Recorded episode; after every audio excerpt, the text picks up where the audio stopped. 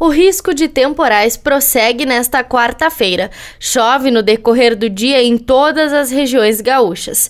Há um alerta para o risco de temporais isolados, alguns fortes a severo. Os dados dos modelos meteorológicos apontam desde segunda-feira para a possibilidade de, no decorrer desta quarta, serem formados vários núcleos de temporais isolados no decorrer do dia do sul ao norte mas especialmente entre a tarde e a noite.